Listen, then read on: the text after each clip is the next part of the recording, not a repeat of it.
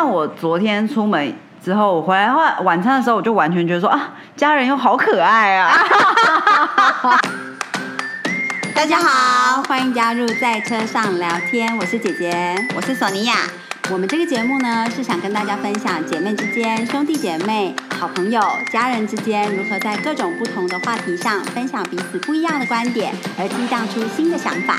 那么就进入今天的主题喽，走吧，今天去哪？大家好，我是姐姐，我是索尼娅。今天是元宵节。元宵节快乐！元宵节快乐！如果我等一下顺利弄好的话，我就会赶快上。哦，好，希望来得及祝大家元宵节快乐！要记得去吃汤圆哦。嗯嗯，据说好像元宵节吃汤圆就是比较圆满，是不是？哎，我其实不知道什么原因哎。对，但是大家元宵节都还蛮热络的，在祝彼此元宵节快乐。就感觉是一个一个好像这个年有一个圆满的，就是。一个就过完元宵就过完这个年了嘛。对对对，而且今天晚上还有月圆啊。啊，对。顺便说到这个月圆呢，在今呃今天的月圆是那个水瓶座的第一个满月嘛。嗯。所以有很多，就是比如说。如果你有，你突然想起哪个好朋友啊，就是可以赶快跟他联系一下，就是是很好的人与人之间情感交流的一个一天，这样。哦，好好好，所以今天也很适合联系突然在你脑中想到的人。对对对对对。那昨天是情人节，我们有在 Instagram 上看到索尼娅开了一瓶很好的酒。没错。所以今天这一集的开头可以先从这瓶酒开始讲起，稍微聊两样就是适合配酒的下酒菜。嗯，像昨天，因为我们晚上吃的蛮饱的，所以像这种吃的比较饱的时候，在喝酒的时候，我的下酒菜的选择通常就会选择，比如说，呃，趴数很高的巧克力，嗯，或者是呃 cheese 一点点吧，嗯嗯，要不然就是要是那种，比如说海带。哦，对，嗯嗯嗯，对，就是可以吃很一点点就好了的东西，嗯，就是一个一个像吃花生一样，对对对。其实我最近不知为什么的很喜欢吃腌萝卜，哦，是哦，对啊，就是就会觉得那个脆脆的感觉，然后又是咸咸的口感，还蛮适合。而且因为现在天气冷，就是萝卜都很好吃啊。哦，对对，所以就是光腌就会很好吃。对对对，不太需要调味或什么的。嗯，觉得也很适合拿来搭酒，尤其是像清酒类的啦。哦，对对就是这种腌制品搭清酒类的是很好吃。我觉得我好笑，我上次在店家就是呃那一瓶那一小盘腌萝卜吃完，我还跟店。店员走过来，我说：“可以再给我一盘瓜瓜吗？” 谁听得懂瓜瓜是什么？就是小时候阿妈都是说被讲鬼啊不？对，没错，呱呱。所以我最近其实就是因为自从我讲完呱呱，然后我觉得就是身边的有人起，就是大家爆笑之后，就觉得啊，突然想起阿妈。哦，就想起小时候都会，可能以前的年代都会说什么吃这些腌制品不健康。对不对？曾经有一段时间，可是其实现在的改良版腌制品都是什么七日内要使用完毕。嗯，对，其实都是已经没有防腐剂了啦。可是古时候的，就是是属于好像万年瓜瓜，有吗？万年腌制品，就吃一万吃一整年都还在吃同一瓮，那个就不健康。现在的都是很新鲜的。嗯，哎，可是我看。呃，其实现在腌制品，比如说像那个瓜瓜 家里的瓜瓜，其实还是可以吃蛮久的，但是你就是要冰啦。对啊，对对对，而且是真正的这种高浓度腌制，就比如说很多的糖，嗯，或者是很多的醋，嗯嗯嗯，这种的比较，对对对，比较可以。如果是家常菜、日常的那种小小的腌泡菜一点点的话，最好还是好像据说是七天内冰在冰箱七天内吃完比较好。嗯嗯嗯，对。哦，比较避免它发酵或什么的。对对对对对，是啊。不过当然，瓜瓜这种东西也不可以吃太多，毕竟它的调味其实 你就可能会摄取过多的盐分，或者是过多的糖分之类的。嗯，讲到下酒菜，应该大家都有自己的配方。的主要要分享一个最近从弟弟那边发现的，就是哈密瓜搭配白白兰地，很好吃。对，这个是很神奇的。嗯，对啊，就。就是莫名的对味，嗯，对，而且是白兰地，又不是威士忌哦，因为白兰地是水果，嗯，的原料。对，然后它的那个酒精浓度又够高，嗯所以它跟哈密瓜的甜度刚好达到一个很好的平衡。这样对对对，提供大家做参考。毕竟对对年已经在今天整个要 wrap up 要过完了，所以可能就是大家还是可以抱着庆祝的心情，尤其最近是哈密瓜季，可以吃一下。对对对对对。说起来，冰箱好像还有一颗哈密瓜，嗯，今天晚上可以来吃。年快过完了，大家心情如何呢？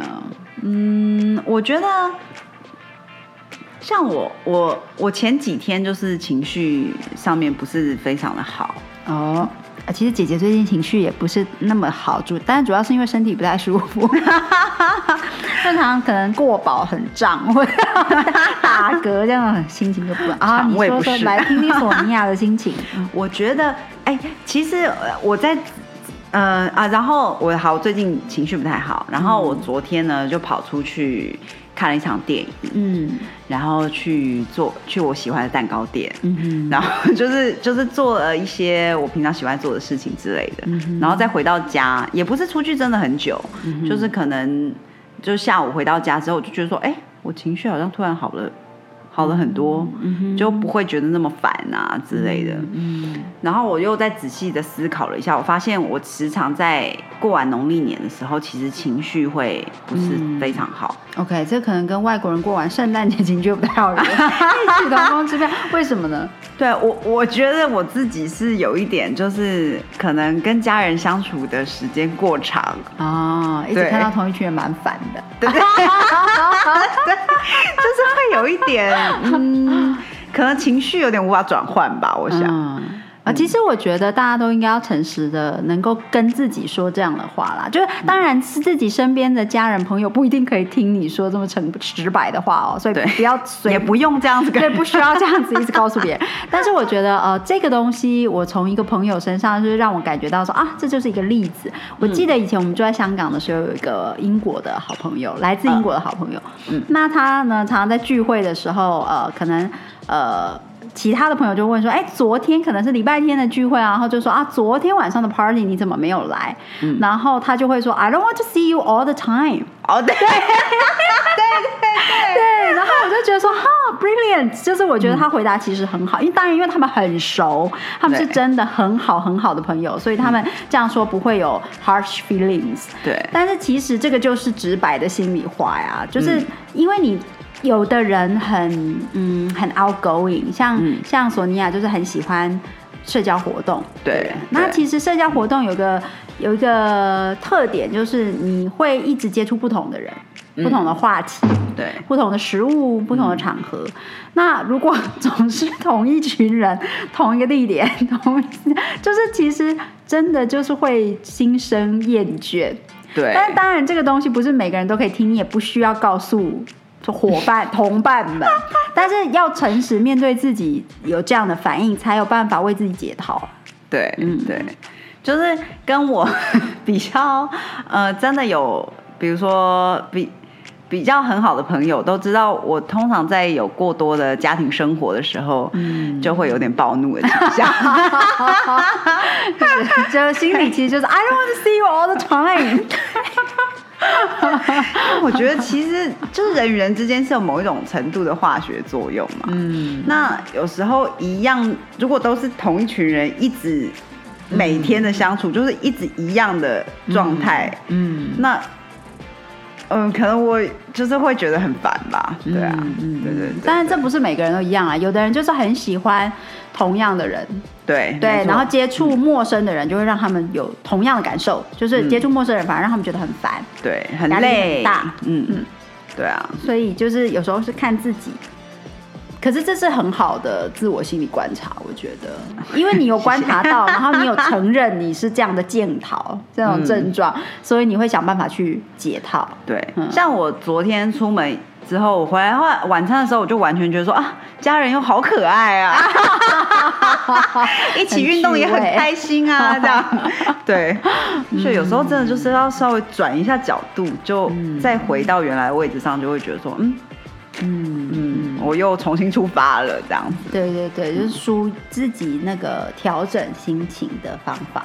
对啊，嗯嗯嗯。像我其实哦，像我为什么会因为吃东西胀气，然后就心情就很差？因为其实对对姐姐来说呢，呃，煮东西煮好吃的东西是一个我很喜欢用来转换心情的方法。哦，对，所以有两件事情会 challenge 到我。第一个是没有人吃。哦，对对对，有你有暴怒过我。这第一个是没有人吃，那我就很生气。然后就是心情会很差。然后第二个就是呃，自己吃不下。哦，对，天哪，我为什么这么好美食当前吃不下？对，而且我很喜欢做，像我昨天晚上也是觉得说啊，我需要调试一下心情，就是觉得说啊，就是年要过完了，也是有点烦躁这样子，然后就觉得说，但是。呃，想到煮好吃的东西，想到元宵节要吃汤圆，我就很开心。嗯，所以我昨天半夜就是睡前，呃，也没有到睡前啊，就晚餐后的时间，就开始在那边煮肉丸子、捏肉丸子。哇，对，想说哇，元宵节都圆圆满满的。那我们除了吃甜汤圆之外，我还呃捏了十个肉丸子，打算卤那个肉丸子嘛，也是圆的。然后对，就是姐姐肉丸子是很好吃的，就是自己。你觉得这样就很开心，所以胀气真的是对我来说很困扰。希望你等下胀气就消了，完全可以大吃大喝。像我那一天，呃，跟朋友聊天，然后就是讲到说，我刚才有讲什么？心情会调试。那其实我们身边也开始有很多的朋友都是妈妈了，对对，然后有时候也要面对小朋友的心情调试。嗯嗯嗯。那我觉得，呃，就我们刚刚在那个录节目之前的闲聊的时候，我跟索尼娅讲到说，哦，我从一些育儿的那些呃知识上，曾经看过一个法国的，因为法国很有名的就是在饮食的文化方面，嗯，对这个部分也是他们很骄傲的一点。嗯，那我曾经看过一个法国妈妈的分享，她说呢，像关于怎么样把他们对于饮食文化的呃品味。嗯，呃，教育给小孩呢？嗯嗯嗯。然后我就觉得，哎，这个主题很有趣。我那时候就细看。嗯。他说呢，他们的方法其实是很早就开始为孩子制作副食品。对，就当他是呃医学上来说可以开始吃副食品的时候，嗯，他们就会自己做苹果泥呀、红萝卜泥呀，就是不同的，然后把它呃。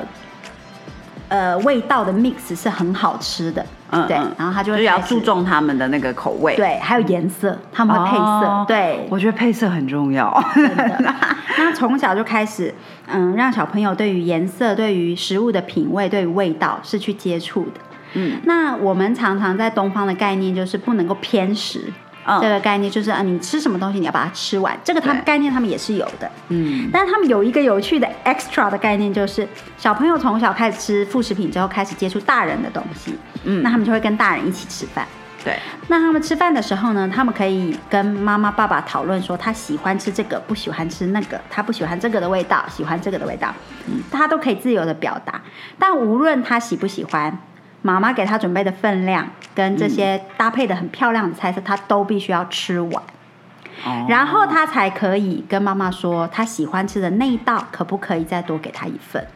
嗯，对他不能够就是说他喜欢他就一直吃他喜欢，他不喜欢他就从来不接触，所以小朋友就很容易在这样子的恶性循环之下是越来越偏食。对不对？那他们从小就是哦，开始接触副食品，开始看这些颜漂亮的颜色，开始跟大人同桌吃饭。嗯，然后他可以表达他不喜欢，可他还是得吃完。对他必须要吃完，他才能够再说妈妈，那我很喜欢吃这个苹果泥或者是苹果沙拉，可以再给我一份吗？嗯，对。那这样子呢，就是慢慢的训练出他对食物负责任的态度。对。然后还有一个观念是，我也是在呃这一次的回想里面的呃，就是聊天里面去想到说，还有另外另外一个观念，我是觉得很有趣的，就是他们的想法是冰箱是妈妈管的。哦，冰箱是妈妈的。对，冰箱是妈妈的，所以小孩子是不可以在妈妈没有许可的状况之下开冰箱。哦，是啊，对，所以当他下课或者是就是从游乐园回来，嗯，就是 playground 回来，他想喝果汁，他必须跟妈妈说：“妈妈，我可以开冰箱门拿柳橙汁倒一杯喝吗？”哦，对，必须要妈妈同意，他才可以开冰箱。冰箱不是小小孩子的冰箱，是妈妈的。啊，这很有趣哎，我没有想过冰箱是谁。的。